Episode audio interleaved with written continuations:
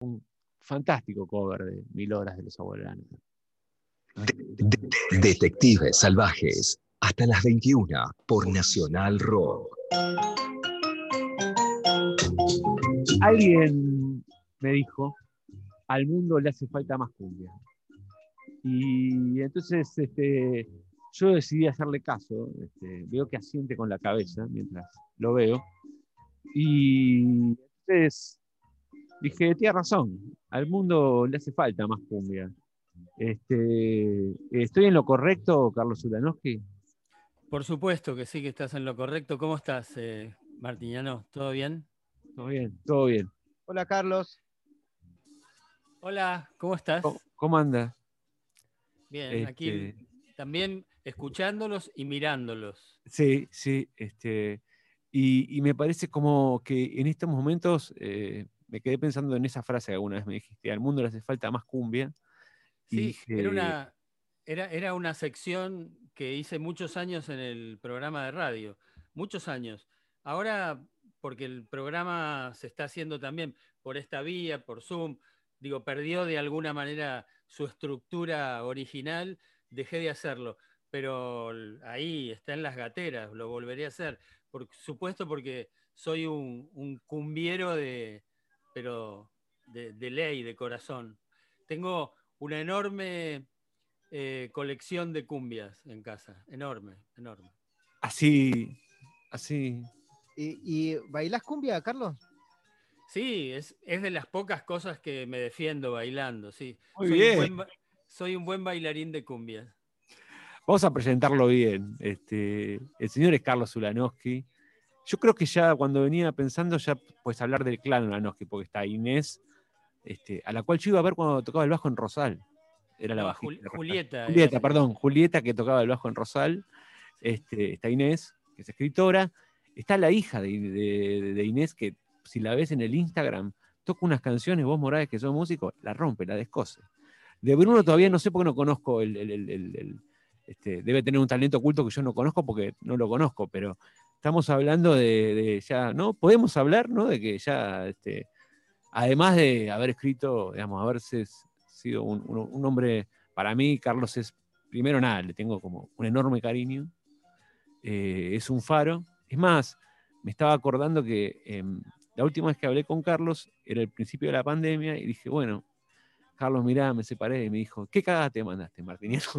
Y tenía razón, básicamente, básicamente, porque realmente eh, tenía razón, Carlos, ¿viste? Sí, siempre tiene razón. Entonces, ¿por qué discutirle? Y, me parecía que, nada, que que, es bueno tener a alguien como Carlos que por lo menos eh, para mí es un faro en la vida. De hecho, este, una vez le dije a mi mamá, este, pero vos no sos periodista, me dice mi mamá. Pero Carlos, yo estoy en un libro de Carlos Ulanowski. Ah, entonces sí sos periodista, me dice.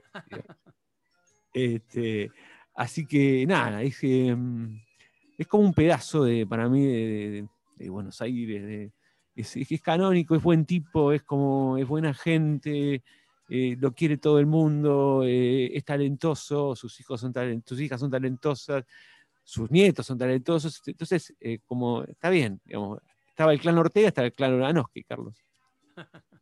bueno, me encanta eso, me encanta que configures a mi familia como un clan, está bien.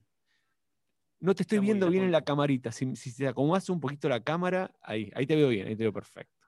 ¿Ahí? Ahí te veo perfecto, sí, sí, sí.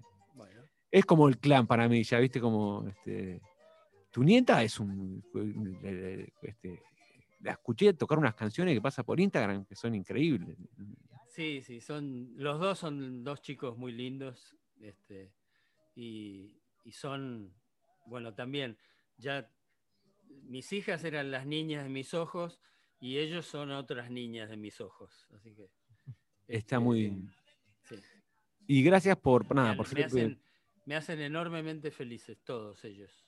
Está muy bien, sobre todo en estos tiempos, digo, ¿no? Y, y, pensaban que, que, esto de que al mundo le hace falta más cumbia, eh, hoy, digamos, pensaba el otro día mientras iba en el Bondi, eh, y me puse el disco de la Sonora Dinamita, y es dura la realidad para ver, ¿no?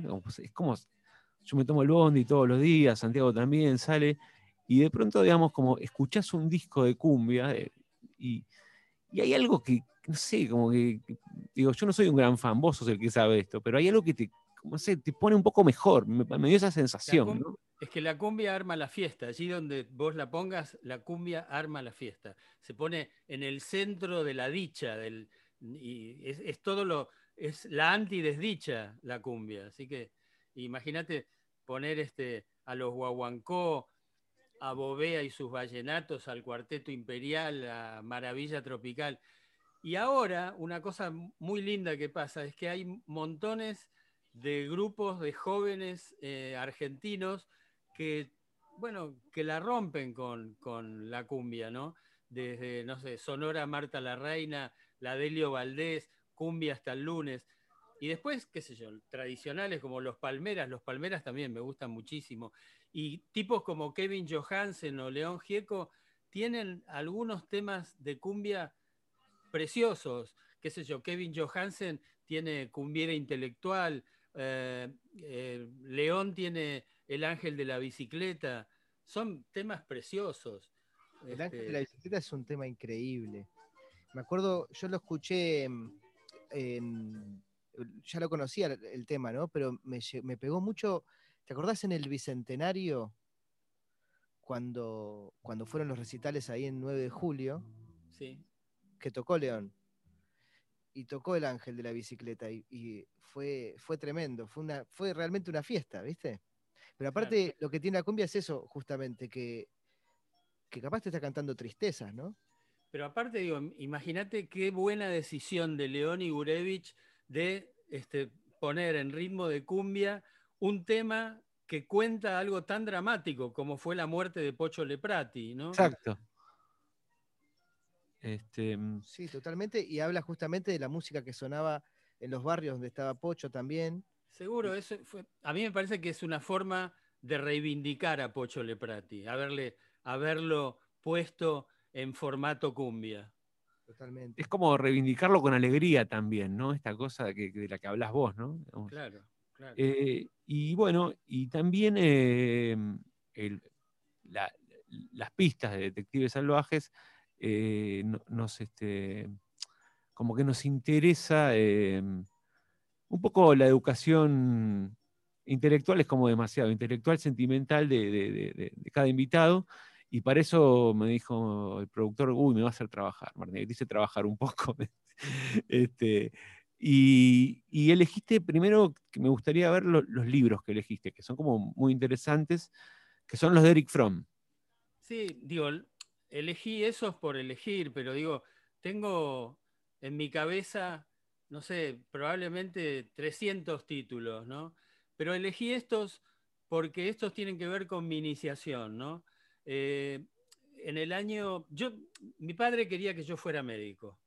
Intenté conformarlo, intenté satisfacer ese deseo de él y, este, hice tres veces el ingreso a medicina y las tres veces me bocharon. Las, las materias eran matemáticas, química, física y biología. Bueno, era el mundo de lo exacto que eh, conspiraba contra mío, ¿no? Eh, y entonces un día fui y le dije, papá, no vas a tener un hijo médico, eh, y me anoté en sociología. Y, bueno, y ahí empiezo a ir a, a, hacer el ingreso a sociología, y había un libro de Erich Fromm obligatorio que había que leer, que era El miedo a la libertad, ¿no? Y todavía lo tengo, Todavía tengo ese libro recontramarcado, la primera edición de Paidós de 1900, eh, debe ser 69, 70, por ahí, ¿no? Eh, y bueno, y lo que me pasó con ese libro fue, seguramente no entendí todo o entendí poco, pero digamos lo que entendí fue, mirá hasta dónde se puede llegar con la inteligencia mirá todos los temas que toca este tipo. Claro. ¿no?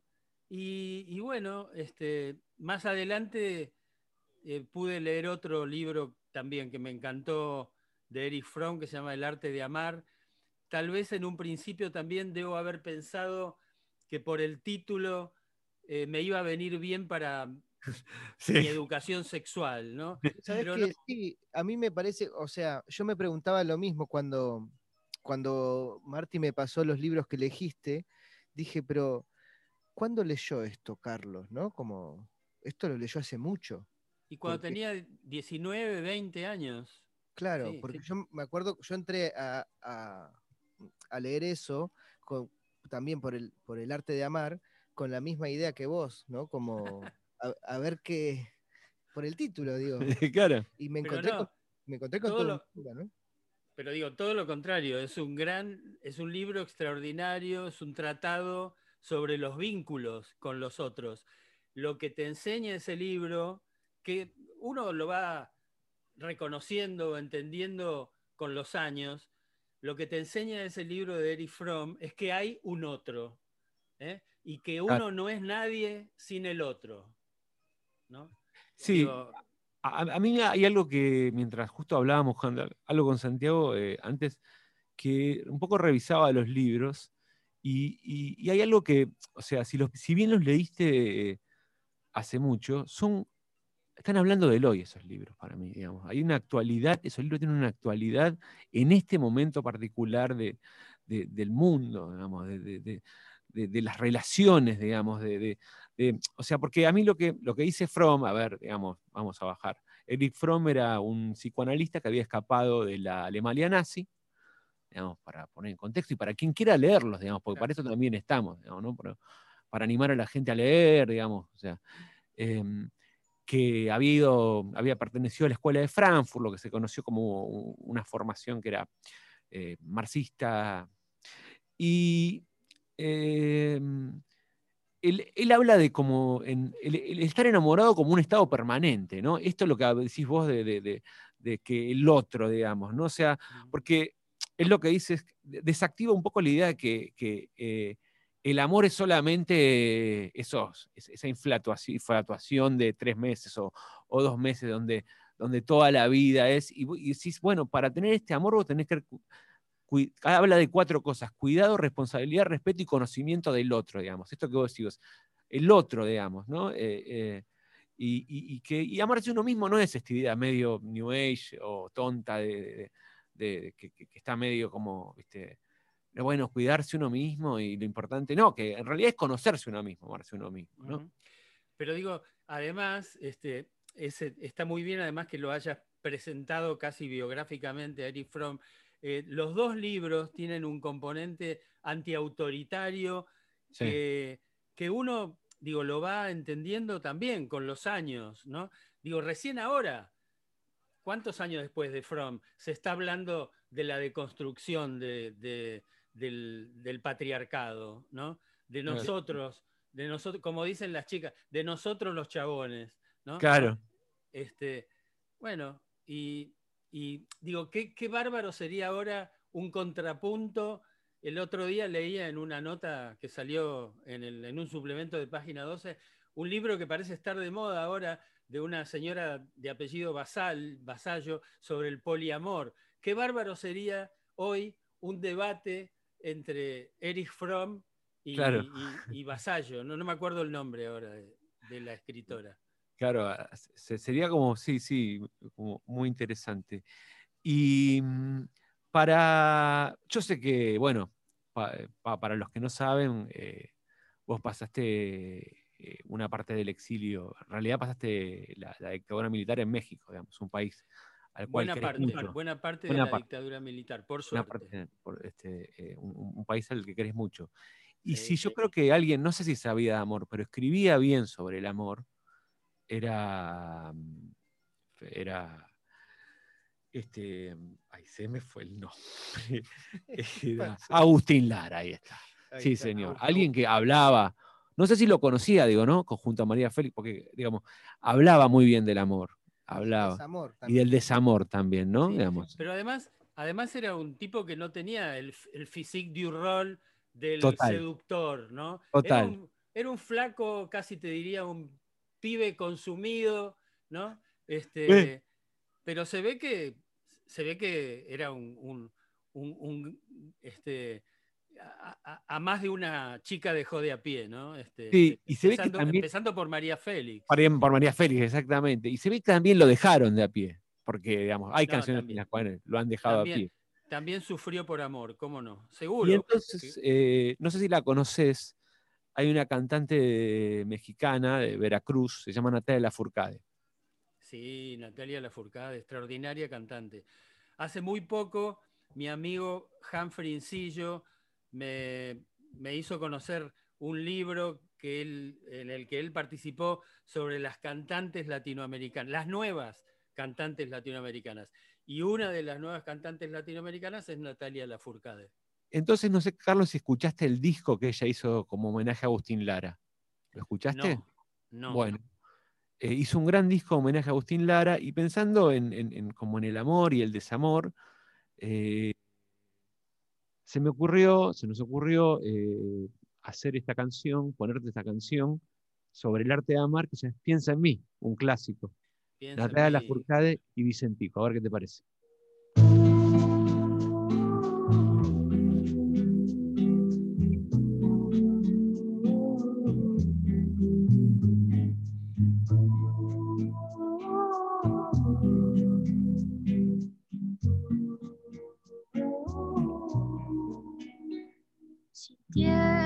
Tienes un hondo pena, piensa en mí. Si tienes ganas de llorar, piensa en mí.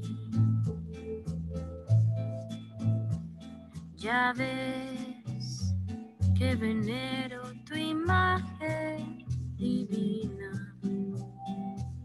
Tu la boca siendo tan niña me enseñó a pecar. Piensa en mí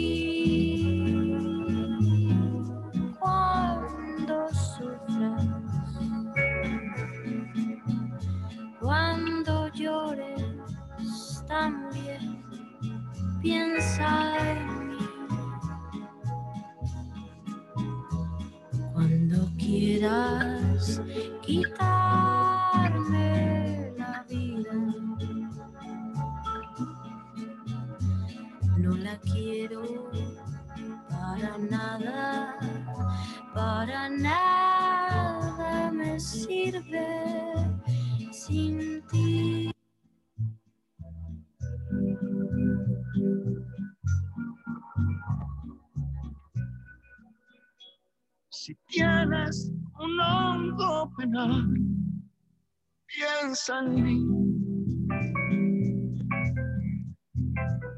si tienes ganas de llorar,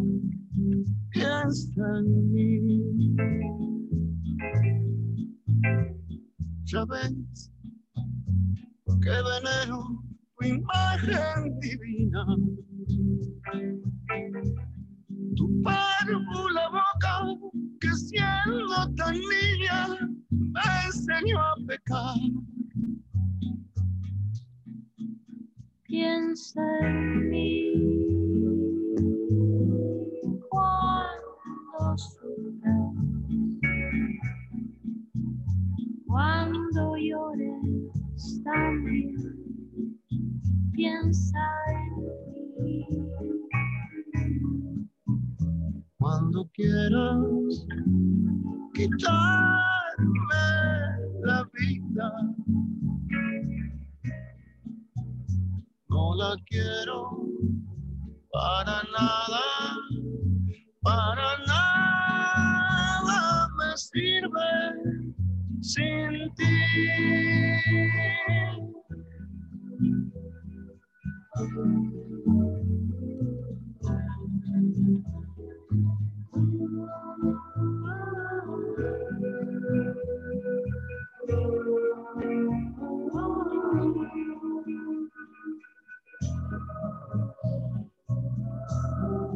gusta, Carlos?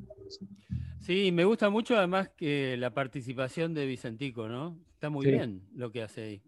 Está Kevin Johansen también en el disco, está Mon Laferte. Seguramente le escuchaste a Mon Laferte, ¿no? Sí, también es otra de, de las nuevas, ¿no? Y, y te recomiendo el disco, te lo voy a pasar por WhatsApp, el disco de, de Natalia Lafourcade, Fijando Agustín Lara, este, que vino acá, hizo un show bárbaro. Y después hizo otra cosa que te va a gustar, que es, es un disco llamado Musas, que lo hizo con los músicos de Chabela Vargas, con los Macorinos. Este, y nada, muy interesante. Pero eh, me parece que hay un tema muy interesante, que también, digamos, o sea, más allá de los años que lo leíste, a los 17, en sociología, digamos, eh, Miedo a la libertad o Escape de la libertad, porque tuvo do- dos traducciones este libro. Eh, los ingleses este, lo tradujeron Escape de la libertad y, y- y en realidad la, eh, Fromm lo, lo había escrito como Miedo a la libertad. Sí. Eh, habla de como del hoy, pero, pero del hoy de esta semana, Carlos. Digo. No, no sé si, si a vos te parece, digamos. Sí, sí, totalmente. Es un libro de mucha actualidad. Eh, digo, y es un libro que sigue siendo complejo aún hoy. Digo, de, de lectura compleja y de entendimiento complejo. Eh, pero digo, me parece que es de una refinada inteligencia, de una sutil inteligencia. Digo, no, no, cuando, cuando vi los em, est- este- este- esta simulación macabra y oscura, horrible de los cadáveres en, Plaza de Mayo, no, pude evitar pensar, porque mientras vos habías elegido el libro, en esto de que habla de la libertad positiva, la libertad negativa, y cómo está desvirtuada la palabra libertad, ¿no? Porque ahora, digo, la libertad es como la libertad de mercado, ¿viste? Como hay, una, hay una devaluación de la palabra libertad que, a mí me parece como hasta casi me da miedo, digo, a nivel lenguaje. Bueno, y digo, lo que priva también, lo que domina es la libertad para decir cualquier cosa, lo que se te ocurra, a favor o en contra, ¿no? Este, y, y bueno, y tenemos grandes personajes en ese sentido. Digo, porque, ¿sabes qué pasa? Lo que está devaluada, lo que está devaluado es la verdad, el concepto de verdad. Entonces, nadie paga el costo de lo dicho. Por ejemplo, si es mentira, ¿no? Nadie, nadie este, tiene una sanción real si, si, si dijo una mentira. Y bueno, digo, y este es un, un fenómeno no solo argentino, es un fenómeno mundial, pero acá en la Argentina tenemos grandes personajes que han hecho toda una carrera mintiendo. ¿no? Sí, sí, sí. Este, pero, digo, además esta cosa de como, eh, bueno, a mí la idea de, esta, de, la evaluación de la verdad, más que de la, que la libertad, ¿no? O sea, eh, igual como se juntan en un punto, la- la- esto, esto, esto mundial, digamos, ¿no? Como, bueno, eh, te van a ino- inocular una vacuna este, ruso-alemana que te va a hacer cantar la internacional y saltar, y de pronto al final el problema no es la vacuna, o sea, el problema es otra cosa, y digamos, y hay un estado de irritación permanente también, ¿no? Digamos, como, y ya está, también es mundial, digo, porque vos ves España, Vox, Sí, sí, sí. también, hay un estado mirá, de irritación mundial, digamos. Ayer, ayer en el programa que tengo entrevisté a Ina Finagenova, que es eh, la, la la subdirectora del Departamento en Español de Rusia Today. Y Mm. bueno, y contaba también que la propia, eh, en el propio país en donde se fabrica la Sputnik V, también hay antivacunas y también hubo anticuarentenas. Y lo hay en España y lo hay en toda Europa y, y en muchos lugares de, de acá de Latinoamérica, ¿no? Sí, no, no es solamente, no es solamente un, un tema. Digo, yo la pregunta que me hago es: ¿qué, los, qué, qué tendrá que haber, qué tendrá que ocurrir para que se convenzan de que es algo grave? ya hay más de dos millones de muertos, muchísimos muertos, casi muertos como si hubiera habido una guerra. Digo, ¿qué más tendrían que esperar? No sé. es, muy, es muy es muy como también eh, esto de, digo, de- también de, ver ayer, eh, eh, el, el- en el 2020, las vacunas son esto, la inoculación de la internacional vía este, sanguínea, y ayer es, ¿dónde están las vacunas? Digo, Ah, eh, eh, me parece que pasa por esto, digo, como la irritación está, fiel, está flor de piel en cualquier momento, digamos, hay una, como un inconformismo y, y hay como una, una necesidad, como me parece, como de tender un puente, y hay una parte de la sociedad que no quiere ni tender un puente, digo, me- me- me- también eh, como reflejada en, en- en- por ciertos eh, medios y ciertas fo- formadores de opinión y, digamos, así que hay una parte que, que, no sé, como que vive irritada, digamos, o sea, Pero digo, no es la parte te- más, y no te es, puedo decir- sí, Te puedo decir una cosa, tengo la ilusión de Sí. que quiero hablar con Martiñano Cardoso de cosas que, que me hagan, no sé, sentir bien este domingo a la noche y no hablar de esta gentuza. perfecto, Se perfecto, voló, Carlos. dice. No, no, no, me parece muy bien, me parece muy bien. Eh, entonces vamos a preguntarnos, eh, en el año 1971, hablando, volviendo a Eric Fromm, eh, en el año 1971, eh, Norberto Napolitano se preguntaba a dónde estaba la libertad. Era una buena pregunta en el año 1971, a dónde estaba la libertad. Y el flaco Spinetta y Juanse le hicieron en su honor. Y me parecía que era una buena canción para ir cerrando. Perdón, antes de, de escuchar eso, el... ¿en qué año leíste esto, más o menos, Carlos? De- debe haber sido en el 69 o 70, que, f- que digo, porque ¿Sonaba algo la, la palabra libertad cuando leíste eso? De, de ¿Cómo? acuerdo a lo que estabas viviendo, digo, lo que estabas viviendo, ¿te resonaba la palabra libertad? Bueno, siempre resonaba, digo, este, durante muchos años de nuestras vidas vivimos eh, bajo regímenes dictatoriales o, digamos, dictaduras o dictablandas, pero, pero regímenes autoritarios. Y entonces sí, claro, claro que resonaba, por supuesto. Pero, pero digo, también te mentiría si te dijera que en ese momento eh, por ejemplo, en el 69, eh, yo tuve más conciencia de lo que estaba haciendo Onganía porque Mm. había leído el libro de Eric Fromm. No, eh, la verdad, no. Digo, de Onganía, como de muchas otras cosas, me di cuenta más adelante. Pero tal vez porque te interesaban otras cosas también.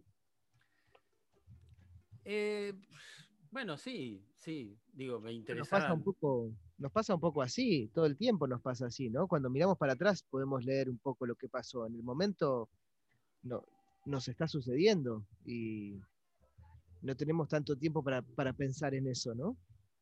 Sí, sí. Este, pero bueno, ojalá que, que, este, digo, me, me parece que ese es un libro que habría que recomendar, es un libro que no pasa de moda y es un libro que, digamos, de, de una lectura, insisto con eso, de una lectura dificultosa. No Sí, es un sí, sí. libro fácil, No. sencillo, pero, pero lo conecta uno con lo mejor de la inteligencia, ¿no? Lo más luminoso de, de alguien que se puso a pensar. Claro. Está perfecto. Bueno, ¿a dónde está la libertad?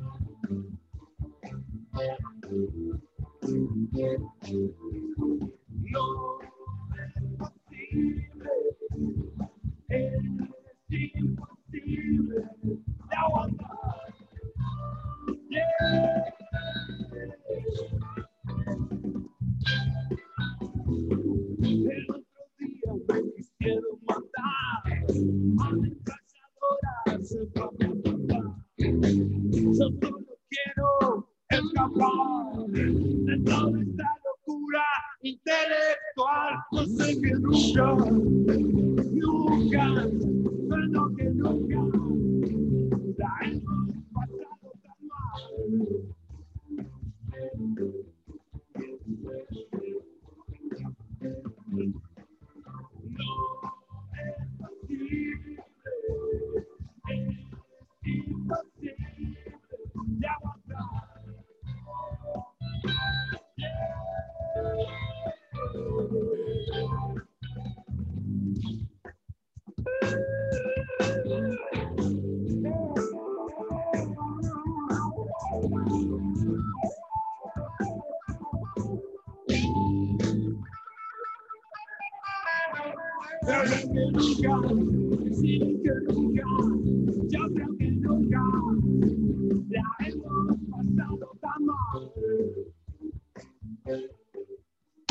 Pandemia, cuarentena, zumbiados y terraplanistas desbordados.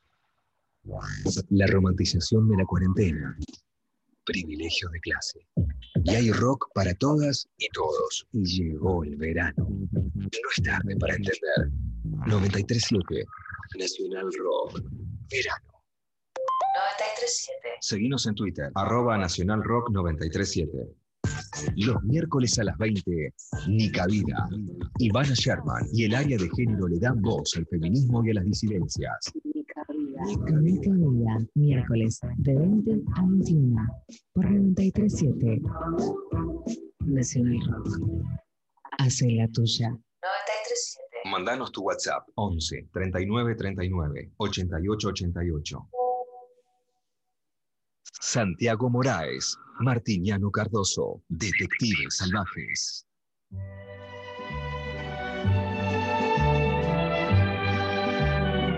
Año 1973. Un ya consagrado Federico Fellini decide bueno, estrenar a Marcor. La película que eligió Carlos Ulanowski como una de las películas, podría ser como otras tantas. ¿Te acordás dónde estabas cuando la viste? ¿Qué, te pasó, Carlos? Eh, no, no me acuerdo, pero seguro era un momento en que uno no iba al cine a comer. Eh, digo, uno iba, uno iba al cine para después poder charlar con alguien, poder hablar de la película, poder levantarse a alguien este, di- diciendo, acabo de ver una película de Fellini, ¿querés que te cuente? Este, y eh, no, no me acuerdo exactamente, pero este, digo, todavía en 1973, La Valle estaba lleno de cines, lleno, la calle La Valle estaba lleno de cines. Entre la 9 de julio y Maipú había más de 15 salas. Este, Sabés que muchos años después, cuando viví en México, este, yo le decía a, a los mexicanos, ¿sabés lo que es la calle Lavalle, viejo? ¿Sabés lo- Cuando, cuando, cuando volví a, a vivir acá en el 83, eh, fui, una de las primeras cosas que hice fue ir a la calle Lavalle, y la verdad que ya en ese momento Lavalle era una lágrima, ¿no? Eh, Imagínate, si para mí todavía La Valle en ese momento era un lugar como interesante en esos 80, y me imagino lo que es en el 73, era una cosa. eh, ves las fotos, digamos, hay una, hay una película de Santiago Calori que se llama Un importante preestreno, que no sé si la ah, viste, que, me encantó esa película, me encantó. que- que te muestra ese, ese La Valle que, que además se, se- se llenaba para ver, no sé, películas de Godard, películas de Fellini. Oíme, Martiñano, entre, entre que terminaba la primera, había una primera sección de la noche, suponete 20-30, una segunda sección de la noche 22-30, y también había trasnoche. Entonces, el público que había era llenaba absolutamente la calle Lavalle, era como una especie de manifestación de gente, ¿no? Eh, era Una manifestación muy- cinéfila, digamos, una cosa hermosa. Claro, sí.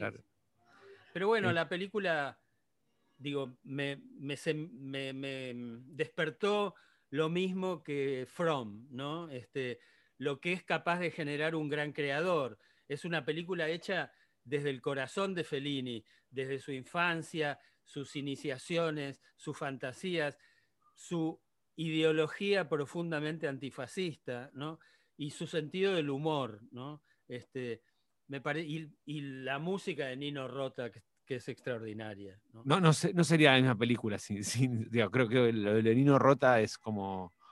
eh, nada, le agrega, es, es una parte esencial de la película. Total- Hay algo en- en Amarcor que mm, yo tomé clases de, de guion eh, en un taller con Aida Bornik y, y Juan Campanella y, y él daba Amarcor como una de las películas y decía algo que era como muy interesante, que no sé si te acordás, la- una No de las te- primeras... una, una cosa, no te olvides de Fernando Castells de ese grupo, por favor. No, Fernando Castells, claro, un gran, enorme guionista, un enorme guionista, el hijo de la novia, em, eh, el mismo No, la misma estudia. Pero digo, era, era también integrar ese grupo docente con Aida y con Es verdad, Campanella. Es verdad, pero pasa que yo soy de la primera camada y Fernando no estaba, digamos. O Ah. sea, eh, eh, en la primera camada no, no estaba. Yo no lo tuve, lo conozco porque es muy amigo, pero, pero, pero Fernando es un fenómeno.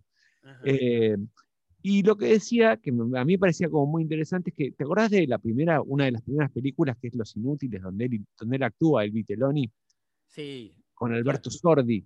Sí. que son como eh, cuatro muchachos tratando de, de- de salir de ese pueblo, digamos, ¿no? Como está filmada en el, en el 53. Y 20 años después, él hace a Marcor. Y es como, su para mí es como, hay una conexión ahí como su regreso al pueblo y cuando ya creces, vos ves a tu pueblo de otra manera, digamos. Es como... Sí. eh, El pueblo, el pueblo donde se desarrolla la película es imaginario, pero está inspirado en el Rimini, en su Rimini natal, ¿no? natal. O sea, eh, es- esa escena de, de Vole una dona del hay una escena fantástica, un señor arriba de la, de la, de la, de un árbol gritando, quiero una mujer, quiero una mujer, digamos. Histórica, y- histórica escena. Eh, y el, y el, como que el protagonista es el pueblo, digamos, ¿no? Me parece que es como. Mm. Y, y hay algo que resuena para mí de, de- de- alguien que tal vez que, que, nada, que sufrió el exilio, como vos, que, de la vuelta, ¿no? O sea, como que, Amarcor también configura eso para mí en Fellini, como la vuelta a su pueblo y verlo de otra manera y, y- y- y- ver eso, digamos, no, no, no, no sé, digamos, y qué mundos te abrió. ¿Cómo? ¿Qué mundos te abrió Amarcor? Digamos? ¿Era el primer Fellini que veías? ¿Vos ya los venías viendo? Digo, No, eh, no, no. Ya, ya había visto varias películas. eh, le- por ejemplo, había visto una que me, digo, que me conmovió profundamente, que era Las noches de Caviria, ¿no? Sí. Sí. Pero, digo, me parece que todo, todo lo que uno veía en ese momento y que le gustaba y que lo entendía y, y le servía para, para, para seguir adelante y para entender más el mundo, eh, por supuesto que era todo, todo eso te enseñaba, todo, todo te enseñaba. Digo, uno se estaba formando en ese momento y el cine fue también un gran elemento de formación. ¿Y, y- y veías el cine estadounidense de esa época también? ¿Te gustaba el, el cine de los 70 estadounidense, ese, ese- ese que como que revolucionó? Veía todo, este, Todo, todo, todo. todo, Digo, y una de las cosas que más extraño en este año, ahora el 12 de marzo va a ser un año que, que empezó la pandemia, empezó, digamos, el cierre de los espectáculos públicos, el cierre de los cines, el cierre de los teatros. Bueno, eh, yo extraño muchísimo, por ejemplo, las funciones de domingo al mediodía, ¿no? Esas son las funciones que más me gustan. las que- Un poco para ir solo, ¿no? Para estar solo en el cine casi. Con Sí, sí. cuatro o cinco sí. más.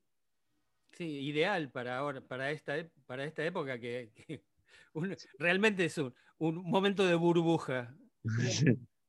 Sí, y hay algo de como, de- o sea, sí, hay- hay- y, te, enganchaste con algo, con, con, con esta cosa de, la- de las multiplataformas, te enganchaste viendo algo, te gustó algo, digamos, que vos dijiste, bueno, en este tiempo, en- en- en- en- en- durante este año pandémico, dijiste, bueno, ah, lo estoy viendo, pero hay algo que me gustó y que me, que me como que, no, no voy a decir a Marcó, pero algo que me dijo, uh, esto está buenísimo. No, debo haber visto, Martiniano, Santiago, 60 cosas, así que digo, y, y algunas realmente para, para, digo, para, para que la noche no se me hiciera demasiado larga. Así que tampoco las vi con una enorme exigencia, pero no sé, vi cosas divinas como el método Kominsky, por ejemplo. Claro, muy linda serie, totalmente. Sí. Eh, y mm, este, no, te iba, a- te iba a preguntar una cosa más. Eh, no, y estabas escribiendo un libro la última vez que yo te hablé, en plena, en- en- al comienzo de la pandemia. ¿Lo terminaste? ¿Estás haciéndolo? No estaba escribiendo un libro. Ah, entonces me mentiste. A lo mejor te mentí. Me mentiste, me mentiste, me mentiste. Sí, sí, eso es probable. Me cagaste a pedos y me mentiste. sí.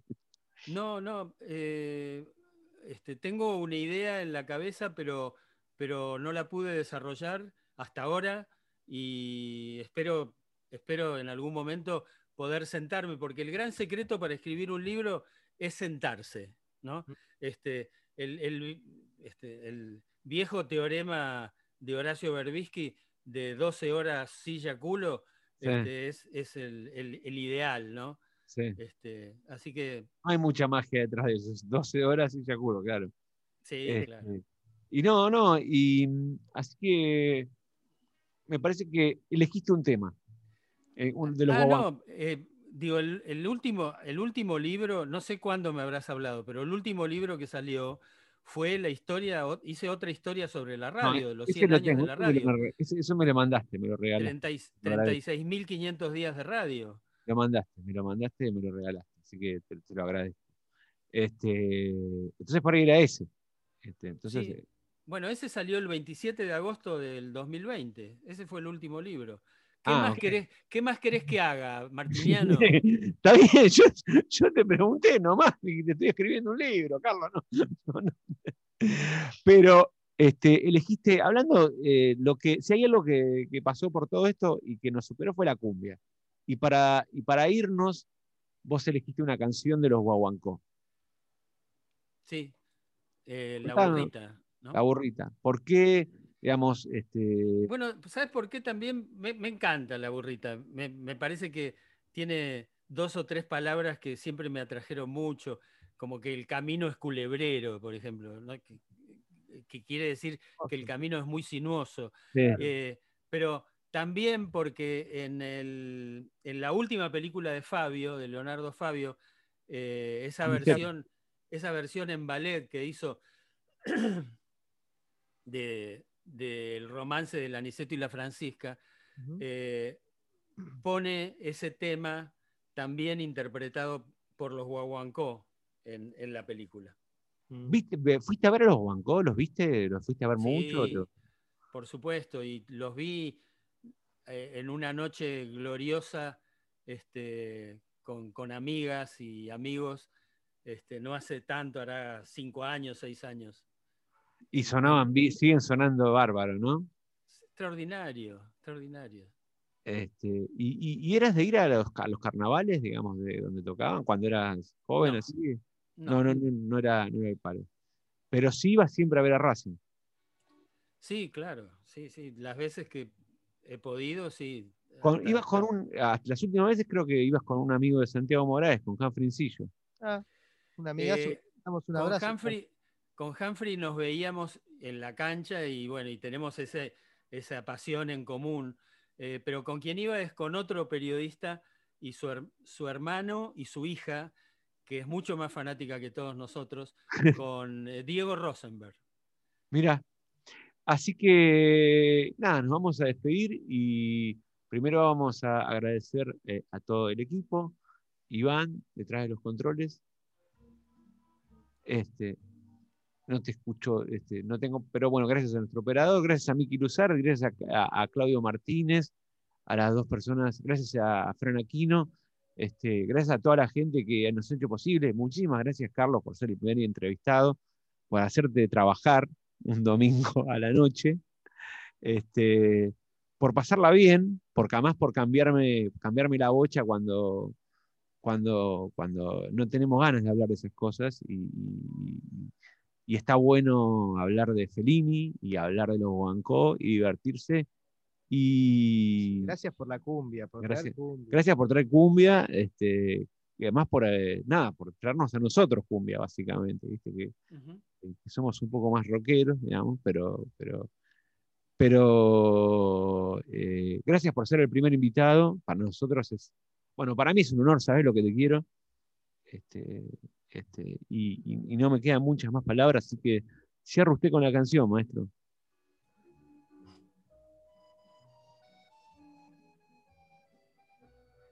¿Me escuchás, Carlos?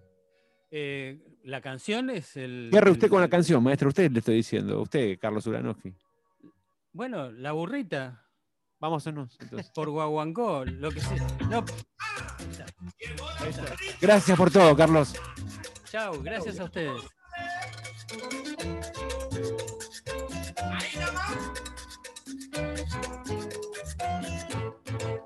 matusillón y pónselo a la burrita.